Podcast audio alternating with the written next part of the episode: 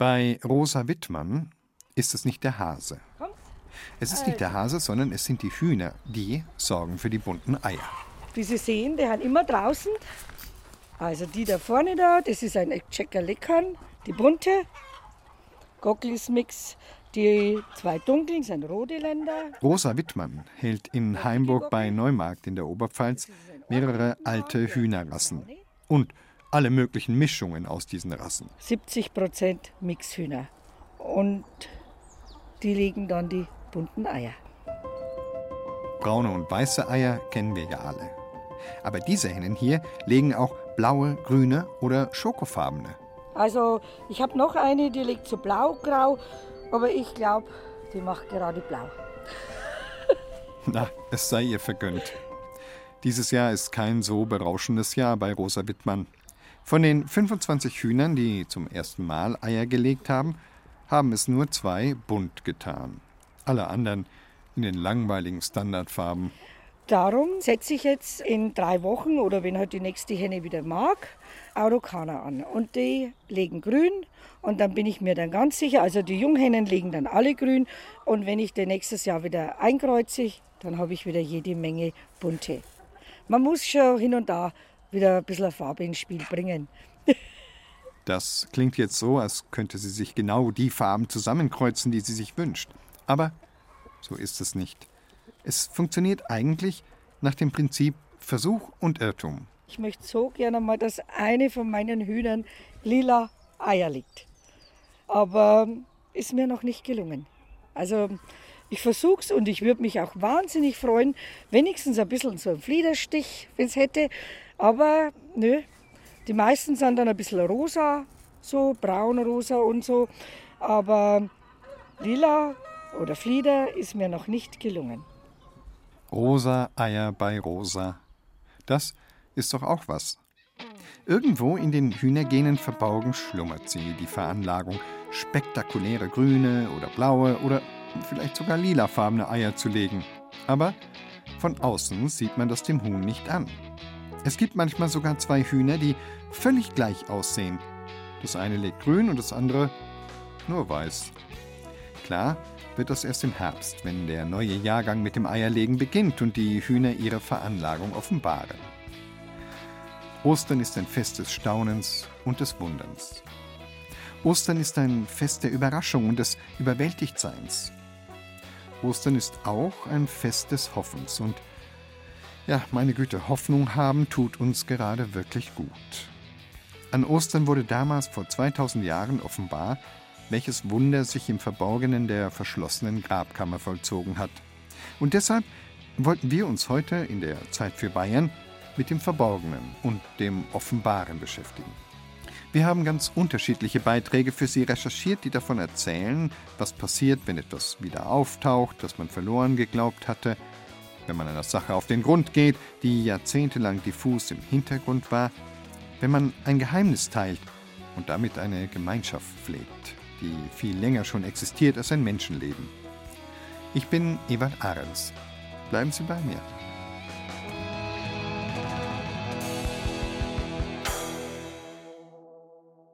So ganz allgemein gesprochen kann man eigentlich dankbar sein, wenn Grenzen verborgen sind und nicht offenbar. Manche haben es nie erlebt, andere haben längst vergessen, wie es war, von Deutschland nach Deutschland zu fahren, dieses mulmige Gefühl an der Grenzstation Herleshausen zum Beispiel, weil man ja nie genau wusste, was denn jetzt wirklich alles verboten war in der DDR. Und dass große Teile Europas heute das Reisen ohne sichtbare Grenzen zulassen, das ist wirklich eine ganz große Errungenschaft. Vielleicht ist es gerade deshalb interessant, dass eine uralte Grenze zum Weltkulturerbe erklärt wurde, eine Grenze, die man an vielen Orten auch längst nicht mehr sehen kann und die doch unser Land schon um Christi Geburt herum geprägt hat. Der Limes, genauer gesagt der Donau-Limes, wurde im letzten Sommer ins Weltkulturerbe aufgenommen. Uli Scherr hat sich dort umgesehen, wo die verborgene Grenze gerade wieder sichtbar gemacht wird.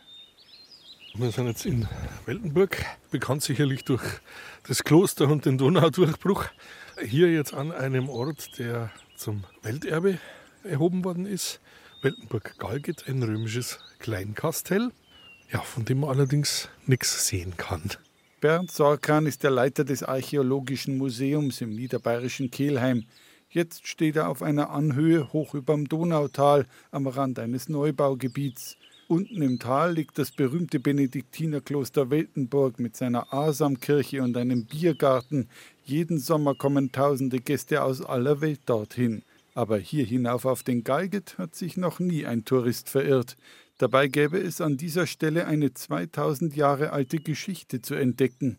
Hier haben die Römer um 40 nach Christus ein kleines Kastell angelegt. Der Standort war ideal. Also lange bevor der Limes äh, geplant und entstanden ist, hat man eben hier schon ein Kastell gehabt, um eben gerade diesen ja, ziemlich nördlichsten Donaupunkt hier und diese Engstelle mit dem Weltenburger Donaudurchbruch dann eben kontrollieren zu können, was da ja, rauf, runter, hin und zurück möchte. In den 80er Jahren des letzten Jahrhunderts wurden die Reste dieses Kastells entdeckt und erforscht. Die Fundstelle wurde wieder verschlossen, um wie bei vielen Römerfunden in der Gegend das Bodendenkmal zu bewahren, denn eine Ausgrabung bedeutet oft zugleich die Zerstörung dieser einzigartigen Zeugnisse der Vergangenheit. Heute ist der Ort von Trockenrasen überwuchert. Es gibt nicht einmal eine Hinweistafel, dass hier der Teil eines Welterbes verborgen liegt. Dabei hätte uns der Limes heute viel zu erzählen, sagt Bernd Sorkan. Mitten durch Europa sind relativ willkürlich Grenzen gezogen worden. Die haben alte Siedlungsbereiche, alte Handelsnetze zerschnitten und haben quasi künstlich eine Grenze geschaffen, die sie so selber nie entwickelt hätte. Heute versucht man auch gerade wieder ganz aktuell Grenzen zu verschieben mit purer Gewalt. Also sowas sollte man auch als Historiker ein bisschen im Hinterkopf haben, was es eben vielleicht geheißen hat für die Bevölkerung hier vor Ort, plötzlich Grenzland zu sein.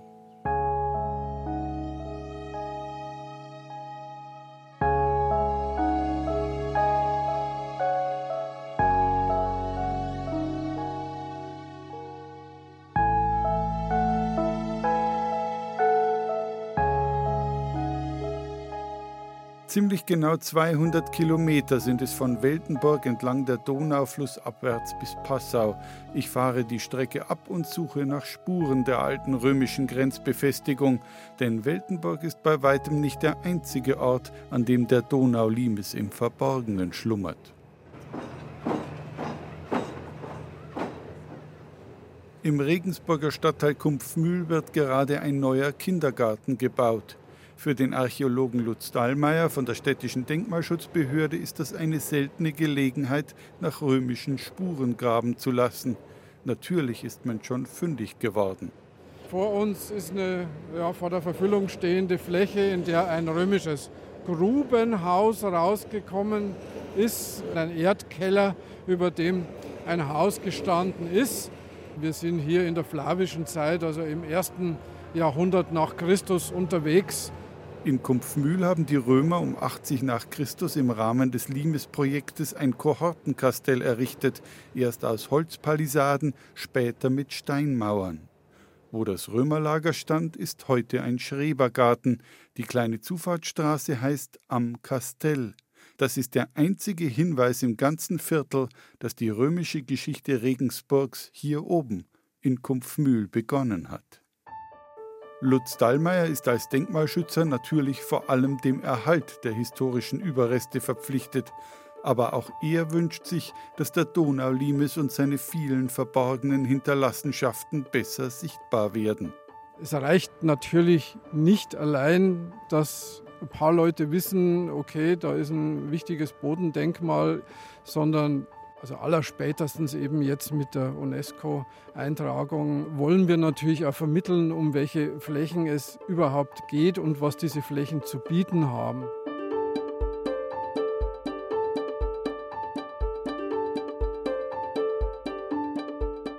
Das Welterbe sichtbar machen. Wie kann so etwas aussehen? Vielleicht finde ich eine Antwort auf der nächsten Etappe meiner Limes-Tour, Künzing in Niederbayern. Auch hier hat es ein römisches Kohortenkastell mit einer kleinen Siedlung gegeben. Von all dem ist heute nichts mehr zu sehen. Vor rund 20 Jahren jedoch stießen Archäologen auf Überreste einer kleinen hölzernen Arena, ein Amphitheater für vermutlich 600 bis 800 Zuschauer. Damals hat man sich entschlossen, das kleine Theater zumindest teilweise zu rekonstruieren. Jetzt steht auf einer Wiese am Ortsrand ein ovales Gerüst aus Holzbalken bis zu drei Meter hoch und knapp 30 Meter im Durchmesser. Roman Weindl gefällt dieser schematische Nachbau. Er leitet das Römermuseum in Künzing. Und man hat dann hier diese Herangehensweise gewählt, dass man diesen Ständerbau teilweise eben nur angedeutet hat und so damit das Bodendenkmal nicht beeinträchtigt, aber halt ganz genau dann sieht, wo genau war dieses Amphitheater und wie groß war es. Ich bin tatsächlich kein Freund von vollständigen Rekonstruktionen, vor allem damit den Betrachtern die Fantasie bleibt, weil man weiß es ja letztendlich selber nicht, wie es war. Roman Weindl wünscht sich für Künzing, dass die römische Geschichte noch besser sichtbar wird, für Besucher, aber auch für die Künzinger selber. Noch in diesem Jahr startet die Gemeinde eine Art Bürgerbeteiligung. Die Leute sollen mitreden dürfen, wie man mit dem Welterbe in Künzing künftig umgeht. Das trifft eigentlich für den ganzen Donaulimes zu, dass es ja ein Welterbe ist vor der Haustür. Und da ist es, glaube ich, ganz wichtig, dass die Menschen sich da auch damit identifizieren oder dass sie selber auch mitbestimmen können, wie soll dieses Welterbe vermittelt werden und was bedeutet es auch für uns. Das Welterbe vor der Haustür. Das passt auch auf die Stadt Passau. Hier haben die Römer im Lauf der Jahrhunderte gleich drei Kastelle errichtet. Dort, wo sich eines dieser Lager befand, Boiotro in der Innenstadt, steht heute ein Museum samt Freigelände. Hier gibt es endlich echte römische Mauern zum Anschauen und Anfassen. Auch der Passauer Kulturreferent Bernhard Forster wünscht sich, dass die römische Geschichte in seiner Heimatstadt noch besser erlebbar wird aber es gibt Grenzen für ihn. Mein Anspruch ist jetzt nicht, dass wir ein zweites Disney machen. Deswegen bin ich auch bei vielen Rekonstruktionswünschen immer ein bisschen vorsichtig. Ich habe eher das Ziel, dass wir das, was wir haben, auf hoher Qualität vermitteln. Und ich glaube, da sind wir jetzt auch auf einem sehr, sehr guten Weg. In Passau wie an den anderen Limesstädten entlang der bayerischen Donau sollen in den kommenden Jahren vor allem virtuelle Lösungen gefunden werden, um die römischen Hinterlassenschaften sichtbar zu machen. Eine Handy-App mit wichtigen Informationen zum Limes ist schon mal im Aufbau. Der Umgang mit dem Donaulimes stellt die Verantwortlichen vor ganz neue Herausforderungen, denn sie können nicht einfach die Rezepte von anderen Welterbestätten übernehmen. Das ist vielleicht ein Wandel im Verständnis von Welterbe, wie wir es bisher gekannt haben. Da haben wir einen schönen Dom, eine schöne Altstadt. Touristisch hochinteressant natürlich, aber ich habe den Eindruck, dass man bei der UNESCO davon ein bisschen weggeht. Also, dass man den Fokus mehr wirklich auf verborgene Kostbarkeiten legt. Es geht ja darum, diese Städten zu erhalten, zu pflegen und natürlich auch ins Bewusstsein zu bringen. Das gilt ganz sicher für die ehemalige Grenze des Römischen Reiches.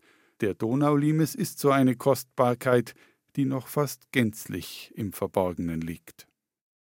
In unserem heutigen Feiertagsfeuilleton in der Zeit für Bayern spielen wir mit dem Gegensatz zwischen Verborgenem und Offenbarem. Und wie jeder weiß, ist nichts gleichzeitig so offenbar und so verborgen wie all der Kram, den man im Laufe der Jahre zu Hause anhäuft. Die Masse der Dinge im Keller, in der Garage oder unterm Dach ist unübersehbar, aber man hat doch schon längst keine Ahnung mehr, was sich in diesem Haufen alles verbirgt. Und dazu kommen noch die vielen immateriellen Anhäufungen, Geschichten aus der Familie, die herumgeistern, unvollständig, unerklärlich, unaufgeräumt. Dirk Kruse berichtet jetzt über einen Mann und eine Suche in diesen Bergen materieller und immaterieller Kostbarkeiten. Für den Niedersachsen Axel Lavacek war Franz Lavacek aus Bad Tölz schon immer die schillerndste Figur in seiner weitläufigen Verwandtschaft. Franz ist ja nach dem Krieg emigriert, im großen Konflikt mit seinem Vater.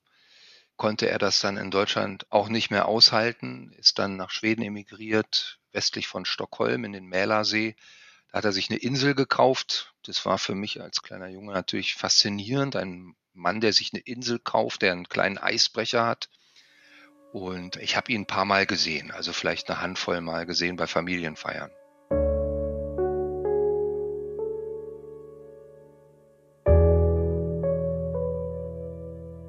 Im Zweiten Weltkrieg soll Franz Lawacek, der Lieblingscousin von Axels Vater, bei einer abenteuerlichen Flucht mit dem Zug von der Ostfront angeblich Hunderten von Kameraden das Leben gerettet haben.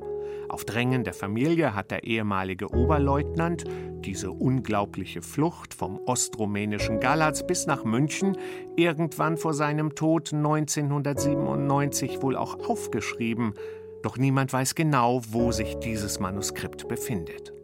Im Jahr 2011 macht sich Autor Axel Lavacek auf die Suche danach und wird im Keller seines Onkels im niedersächsischen Nordheim fündig. Dort entdeckt er eine Kladde von Franz mit 80 eng beschriebenen Seiten und dem dramatischen Titel Der letzte Zug. Diese Unterlagen, die ich gefunden habe, die haben mich von Anfang an elektrisiert, weil die waren unglaublich detailreich. Er hat also in diesem Vorwort seiner Unterlagen, das hat er sehr literarisch schon fast geschrieben. Es ist die Zeit von Montag, dem 28. August 1944 und Sonnabend, dem 23. September 1944. Rumänien hat mit den Russen einen Sonderfrieden geschlossen. Die Front hat sich blitzartig verändert. Freund zu Feind. Mit 1300 Verwundeten sowie 300 Schwerstverwundeten lagen wir an der Donau eingeschlossen. Über Nacht. Der Russe lag 16 Kilometer voraus, Richtung Odessa. Die nachfolgenden Tagebuchblätter zeigen den beispiellosen Einsatz von vier deutschen Kriegsloks und ihren todesmutigen Bedienungen, welche uns die Rückkehr in die Heimat ermöglicht haben. Maria, Mutter Gottes von Altötting, hat geholfen. Das war die erste Seite und ich dachte, wow, was ist das für eine Geschichte? Und er hat dann im Folgenden eben sehr ausführlich unter Nennung von Orten, Namen, Dienstgraden, Loknummern, Reiseroute, alles aufgeschrieben, was er da im August, September 44 in Rumänien erlebt hat. Kurz beschleichen Axel Lavacek leise Zweifel. Was, wenn diese Irrfahrt im Lazarettzug doch nur eine übertriebene und ausgeschmückte Heldengeschichte ist und mit der Wirklichkeit wenig zu tun hat? Er muss die Authentizität der Angaben von Franz in Archiven und Museen überprüfen. Da war ich im Technikmuseum Berlin bei Herrn Dr. Gottwald, also der Oberkustos über drei Jahrzehnte im Schienenfahrzeugbereich, der mir diese Echtheit dieser Unterlagen bestätigt hat. Er meinte, wir können diese Loknummern, die Franz aufgeschrieben hat, in unserem eigenen Archiv auch rekonstruieren. Damit verbunden war auch, Franz hat ja fünf Kinder, dass ich die erstmal fragen muss überhaupt, sag mal, könnt ihr euch das vorstellen, dass ich mich versuche, eurem Vater anzunähern, dass ich vielleicht über all das schreibe? Dazu musste ich nach Schweden fahren, weil vier der fünf Kinder in Schweden leben. Und ein anderes Suchfeld war die Geschichte dieser Division, in der Franz Soldat war, die 97. Jägerdivision aus Bad Tölz.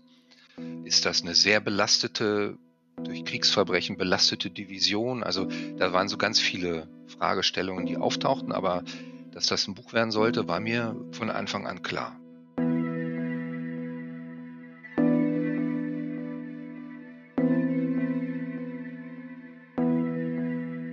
Nicht nur Wochen und Monate, sondern Jahre dauern die aufwendigen Recherchen zwischen Bayern, Schweden und Rumänien. Lange sucht Axel Lavacek etwa das Kriegstagebuch von Franz. Denn die Eintragungen in der Kladde sind so detailliert, dass sie kaum eine Niederschrift aus dem Gedächtnis sein können. Das Tagebuch findet er schließlich, ziemlich zerfleddert, auf einem verstaubten Dachboden bei Franz Schwester Hildur im Familienstammsitz in Pöcking im Landkreis Starnberg. Im Verlauf der Suche entdeckt er Feldpostbriefe, Fotos, Prospekte, Orden, Urkunden und Dokumente. Und auch in dem seit Franz Tod nicht mehr bewohnten Haus auf seiner schwedischen Insel wird der Autor fündig. Wir haben da zusammen eine Art Urkladde gefunden und auch die Ausgaben der Spielhahnjäger Zeitung. Also diese Division hat nach Kriegsende eine kleine Zeitung rausgebracht, vier Seiten, schmales Blatt in der die sich ausgetauscht haben, wenn jemand Hilfe brauchte oder wer ist verstorben oder wer berichtet aus seiner Erinnerung. Da gab es eine kleine Zeitung und die ist jahrzehntelang eben auf diese Insel ausgeliefert worden, woran man auch erkennt, diese Verbundenheit in diese Zeit, die hat auch den Franz nicht mehr losgelassen. Da waren dann auch Personen, die dann verstorben waren, standen auch Kommentare zu. Also das hat die natürlich schon alle sehr geprägt. Über zehn Jahre dauert es insgesamt, bis Axel Lavaceks dicker Tatsachenroman Fuchsrot und Feldgrau erscheint. Die Front der Roten Armee rückt im August 1944 immer näher an die rumänische Stadt Galați heran. Dort liegen 1300 verwundete Wehrmachtssoldaten in den Baracken eines Lazaretts, das über Nacht von den Ärzten und Sanitätsstäben aufgegeben wird. Doch dem verwundeten Oberleutnant Franz Lavacek gelingt es, mit wenigen Helfern eine Dampflok für die Evakuierung der Zurückgelassenen zu organisieren. Franz rannte, als hätte er nie vor einer Amputation gestanden, hinaus in die Nacht. Vor dem dunkelgrauen Hintergrund des Himmels schob sich der Schatten einer Lokomotive von mehr als 20 Meter zischend und prustend auf eines der Gleise am Donaukai. Vorn auf der Rauchkammertür prangte die Zahl 52, 67, 33. Freude blühte zwischen den verölten Gleisanlagen auf. Ein Bataillon Verwundeter bestaunte den Koloss aus Stahl. Diese Lokomotive war nicht nur irgendeine der Baureihe 52. Sie war die Hoffnung, die Mutter, den Vater, die Frau oder das Kind wiederzusehen. Die letzte Möglichkeit der Gefangenschaft zu entrinnen oder dem Tod doch noch von der Schippe zu springen. Fünf Wochen dauert die abenteuerliche Flucht der verletzten Soldaten im Zug vor der russischen Armee. Und in einem fiktiven Erzählstrang werden die unfassbaren Erlebnisse des Rotarmisten Kolja dagegen geschnitten, um für eine Ausgewogenheit der Perspektiven zu sorgen. Das Kolorit und die vielen kleinen realistischen Details holt sich Axel Lavacek in Hunderten von Recherchegesprächen. Hörchers zum Beispiel, ein Günther Hörcher aus Stuttgart, der zweitwichtigste Mann, wenn man so will, oder genauso wichtige Mann neben Franz, da ruft man so viele Hörchers an und erzählt erstmal, ja, man will über irgendwen schreiben. Sind Sie verwandt mit Günter Hörcher? Sind Sie verwandt mit Günter Hörcher? Verwandt mit Günter Hörcher? Günter Hörcher? Dann sagen 20 Leute, nö, aber mein Onkel hat dies und jenes erlebt oder mein Opa hat das und das erlebt. Also das war eine sehr erstaunliche Erkenntnis, dass viele Leute darüber reden wollten, die dann mit dem Buch gar nichts zu tun hatten. Also es war eine sehr, sehr faszinierende Recherche und der Inner Circle dieser Recherchen, das waren wahrscheinlich allein 100, würde ich vermuten, Gespräche, die ich da geführt habe. Eine Mühe, die sich gelohnt hat. Fuchsrot und Feldgrau ist ein akribisch recherchierter und authentisch wirkender Tatsachenroman über ein eher unbekanntes Kapitel deutscher Geschichte, ausgelöst durch einen Dachbodenfund verborgen und offenbar. Nicht nur die Ostergeschichte ist von diesem Motiv durchzogen, sondern auch unsere Sendung hier in der Zeit für Bayern auf Bayern 2. Offenbar und gleichzeitig verborgen ist die Geschichte einer ganz besonderen Gedenktafel, die an der uralten Michaelskirche in Fürth angebracht wurde. Tobias Föhrenbach ist ihr nachgegangen.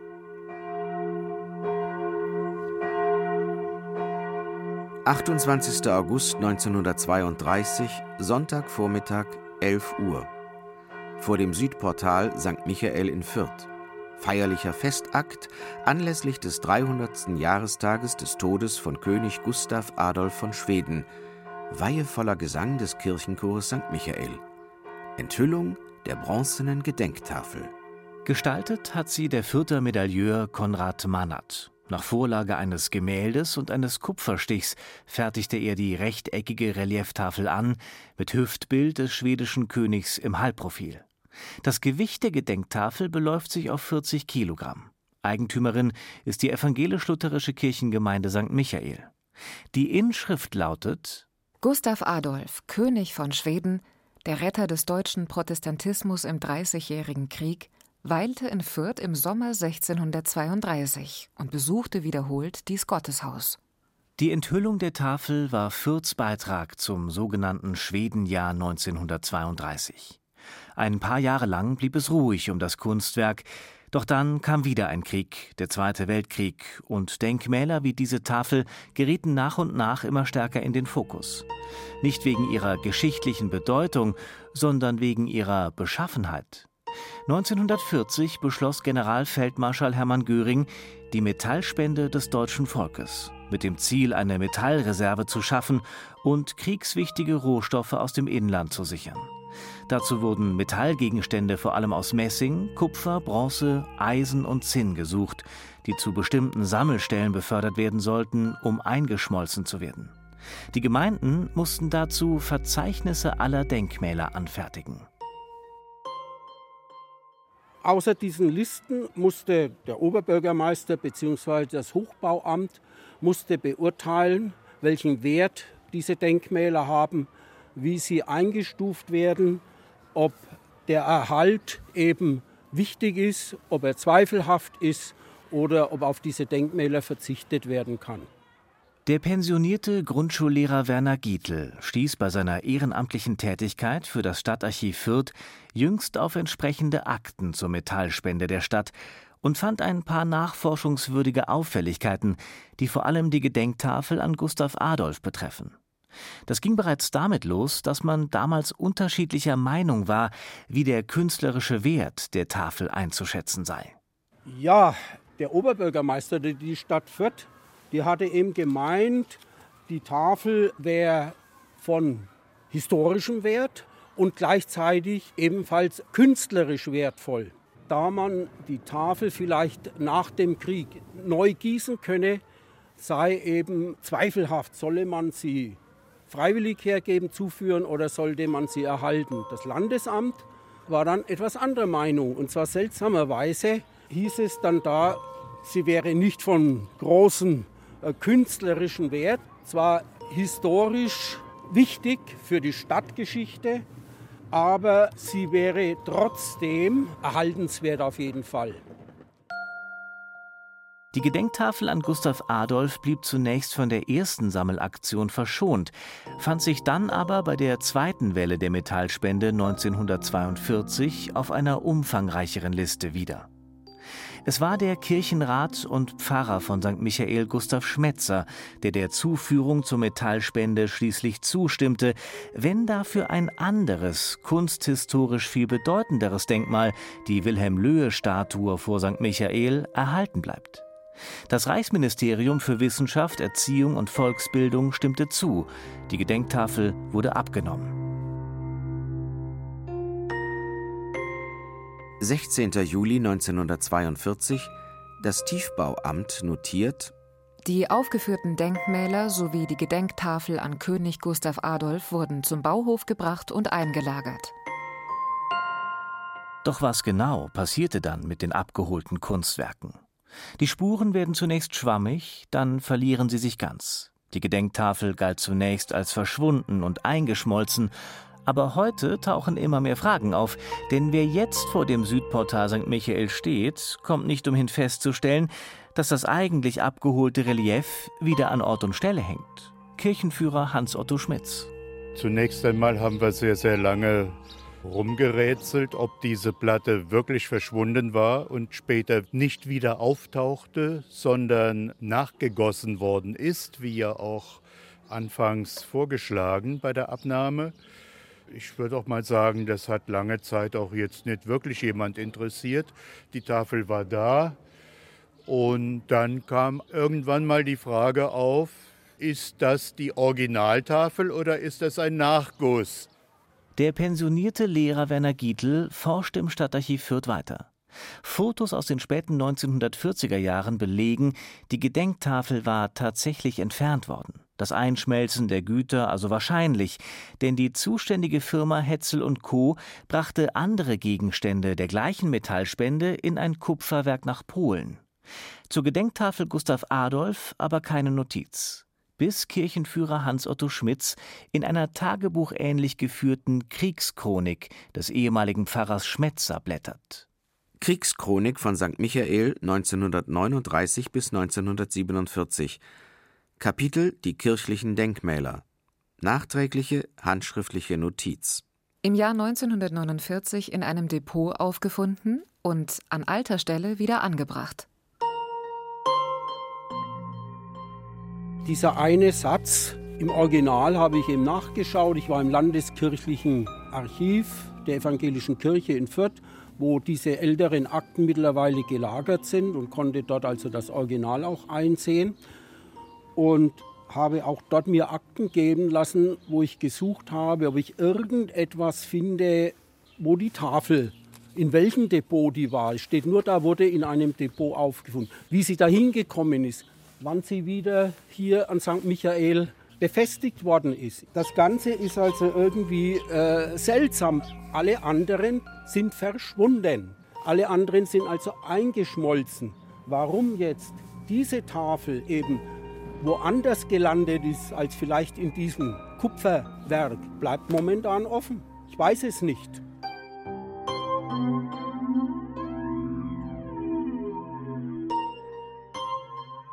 Und hier beginnt das Reich der Vermutungen. Gab es vielleicht Leute, die die Gedenktafel bewusst abgezweigt hatten, versteckten und vor der Einschmelzung bewahrten? Vielleicht Kirchenrat Schmetzer selbst? In den Kriegswirrungen sind die Spuren so schnell verloren, da fragt doch keiner mehr so genau nach. Andere Theorien?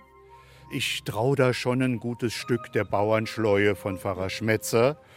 Zum anderen, Gustav Adolf hatte eine Tochter, die nach ihm den Königsthron bestieg, die Christine. Und diese Christine hat irgendwann hat die, die Seiten gewechselt und wurde katholisch. Und ich behaupte jetzt, die hat posthum einen vollkommenen Ablass für ihn erwirkt und deshalb kam die Platte nicht ins Purgatorium des Schmelzofens. Hm, unwahrscheinlich, aber wer weiß. Oder vielleicht hat man das ganze Einschmelzen einiger Teile einfach nicht mehr geschafft und das Denkmal fand ganz offiziell den Weg zurück nach Fürth, nur fehlen die Belege dafür. Klar, im Nachkriegsdeutschland waren die Nöte und Sorgen zunächst einmal andere. Da war man froh um jedes Stück, jedes wertvolle Gut, das wieder auftauchte. Wir stehen also rätselnd vor dem Relief an St. Michael und zum Schluss holt Kirchenführer Hans-Otto Schmitz ein Dokument aus seiner Mappe hervor, das er kurz zuvor erhalten, aber noch nicht ausgewertet hat. Daraus geht angeblich hervor, dass die Zinnwerke Wilhelmsburg bei Hamburg im Zuge einer Kirchenglockenrückführung die Gedenkplatte der Kirche St. Michael zum Rückkauf angeboten hätten. Eine heiße Spur oder eine weitere Sackgasse? Das Abenteuer geht weiter. Halleluja. Von der ziemlich obskuren, also verborgenen Geschichte einer fast eingeschmolzenen Gedenktafel hat uns Tobias Föhrenbach berichtet. I learned the truth at 17 that love was meant for beauty queens and high school girls with clear skin smiles who'd marry young and then retire. So remember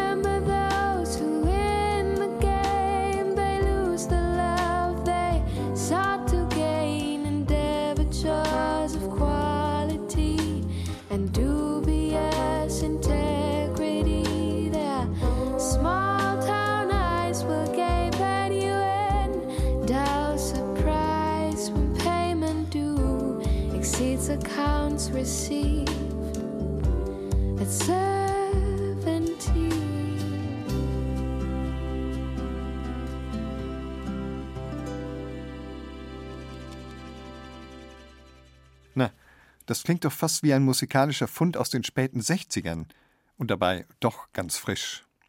Cosma Joy, Liedermacherin aus München, offenbart uns ihre Einsichten über das magische Alter 17. Bezaubernder Heimatsound aus Bayern. Sie hören Bayern 2. Und äh, falls Sie da im englischsprachigen Titel jetzt nicht alles verstanden haben sollten, macht nichts. Das würde Ihnen in Frammersbach noch viel schwerer fallen. Die Menschen dort haben nämlich eine Geheimsprache. Und ich spreche hier nicht vom unterfränkischen Dialekt, sondern vom Welschen. Josef Lindner ist nach Frammersbach gefahren, um herauszufinden, was es mit dieser ganz besonderen Tradition auf sich hat. Und da können wir jetzt gleich einmal die Übersetzung machen. Urmke, Irtme, Irme. Okay, lass uns doch Komm mal das mit erste mir. Wort. Ja, Umke. Urmke, Umke. Irtme, Irme. Irtme, Komm Irme. mit mir. Wer in Frammersbach im alten Museumswirtshaus sitzt, versteht mitunter nur Bahnhof. Welchen ist hier angesagt. Sechs Erwachsene sitzen an Holztischen, drücken wie einst die Schulbank. Uneme, Use, Nein, ihr müsst das E mitsprechen. Ur. Das U wird Ur. Statt Deutsch steht die Geheimsprache Welschen auf ihrem Plan.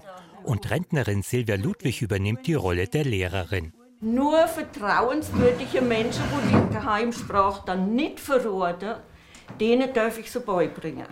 Silvia Ludwig steckt in der Zwickmühle. Viele Frammersbacher konnten einst welschen. Von denen gibt es nur noch wenige. Die meisten sind gestorben. Doch die Geheimsprache soll überleben. Deshalb offenbart Silvia Ludwig nun manches Geheimnis. Das ist nicht so, dass man Wörter lernen muss wie bei einer Fremdsprache. Beim Welschen wird praktisch das Wort zerteilt. Da wird ein Teil vorne weg, ein Teil wird hingehängt, ein Buchstabe wird verändert, ein Buchstabe wird dazugehängt. Also es ist ein ganz bestimmtes Prinzip, Mhm, nachdem okay. die Wörter verändert werden. Das heißt, wenn du einmal dieses Prinzip kennst, Okay, ja. dann kannst du jedes Wort verändern und welchen, aber es gehört viel Übung dazu. Das gleiche einem Gehirnjogging und halte die grauen Zellen fit, erklärt Silvia Ludwig. Aus Sonntag wird jedenfalls Untersee, aus Sonnig Ursö und aus Schön Ursche. Silvia Ludwig hat das Welschen vor 60 Jahren gelernt. Ich habe es gelernt, da war ich vielleicht acht, neun Jahre alt von meiner Mutter. Wir waren unterwegs mit dem Bus und der Busfahrer hat uns Kinder immer so ein bisschen geärgert. Und ich wusste, dass meine Mama diese Geheimsprache kann und die Freundin wusste, dass ihre Mama, die haben ja auch immer zusammen geredet. Dann haben wir gefragt, was heißt denn Otto spinnt? Und dann hat die uns gesagt, Urdu Herr Irnspe. Urdu Herr Irnspe. Das war das Erste, was ich gelernt habe, Urdu Herr Irnspe. Und dann sind wir zu dem Busfahrer hin, wie er uns wieder geärgert hat, und haben gesagt, Urdu Herr Irnspe, Urdu Herr Irnspe. Das war mein erste, meine erste äh, Begegnung mit dem Welschen. Das Feuer war entfacht. Die kleine Silvia übte mit ihren Freundinnen. So konnten sie jederzeit hemmungslos Absprachen treffen. Außenstehende wussten ja nicht, worum es ging. Und selbst intime Botschaften erklingen in der Geheimsprache. Irche, Irbele, Irte. Heißt, ich liebe dich. Silvia Ludwig fasziniert nicht nur der Klang, sie wollte auch wissen, woher die Sprache kommt. Früher arbeitete sie im Rathaus, hatte Zugang zu historischen Dokumenten. Doch sie fand keine schriftlichen Überlieferungen, nur viele Theorien. Ein alter Mann behauptete, er habe das Welschen erfunden, doch es stellte sich heraus, er hatte es wie Silvia Ludwig von der Mutter gelernt. Die Alten geben es an die Jungen weiter. So ist es wohl schon lange. Es hat einer mal gesagt, ach, du meinst die Fuhrmannssprache. Das war dann so ein erster Hinweis, dass es von Fuhrleuten kommt. Das war auch jemand, der sich mit Geschichte so beschäftigt hat. Und da war sie, die heiße Spur. Vermutlich reichen die Wurzeln dieser Geheimsprache in das späte Mittelalter zurück. Seit 1430 sind Frammersbacher Fuhrleute nachweisbar. Sie lieferten Salz, Glas und Tücher in die Wirtschaftsmetropolen Antwerpen, Augsburg und Frankfurt. Deshalb waren die Fuhrleute immer recht wohlhabend und wollten sich vor Überfällen schützen. Auf ihren Reisen tauschten sie wohl alle wichtigen Informationen in der Geheimsprache aus, meint Burkhard Büdel vom Museumsverein Frammersbach. Und wenn man sich abends in der Wirtschaft unterhält und dann fragte einer halt den anderen, was hast du geladen? Da waren wertvolle Ladungen dabei, wie wir wissen aus Dokumenten. Da hat man das halt nicht so offen gemacht.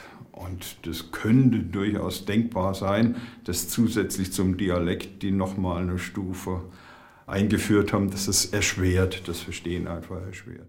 Doch die Fuhrleute sind Geschichte und das unterfränkische Framersbach heute ein sicheres Pflaster. Was der acht mir jetzt, ne? Ja, das ist der erste uns echt, ne? Dennoch wird die Geheimsprache von Generation zu Generation weitergetragen. So gab Silvia Ludwig das Geheimnis auch an ihre Tochter weiter. Also inzwischen, wo ich jetzt eigene Kinder habe, ist es natürlich ganz praktisch, wenn es zum Beispiel um die Weihnachtsgeschenke geht. Oder es geht darum, die Kinder wollen was von der Oma haben und sie fragt mich erstmal, ist das überhaupt okay? Oder ich sage dann hintenrum, ah, das habe ich schon vielleicht gekauft oder so. Das ist dann immer noch recht praktisch. Und Silvia Ludwig will auch anderen Lust auf das Welschen machen. Sie weiß, nur wer viel übt, kann es auch anwenden. Damit das Lernen Freude macht, hat sie sogar ein Lied in der Geheimsprache geschrieben. Es heißt Komm mit mir in die Scheune. Umkehrt mehr, mehr, hey, der ohne Schei. Hä? Wurde und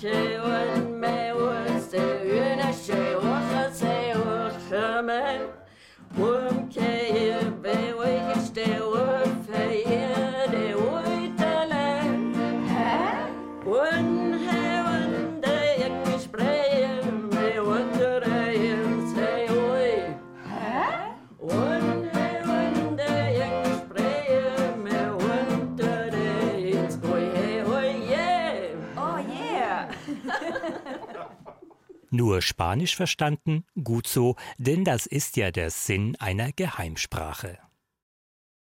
Tja, und jetzt ist ganz offenbar Schluss. Mein Name ist Ewald Ahrens und ich wünsche Ihnen ein frohes Osterfest.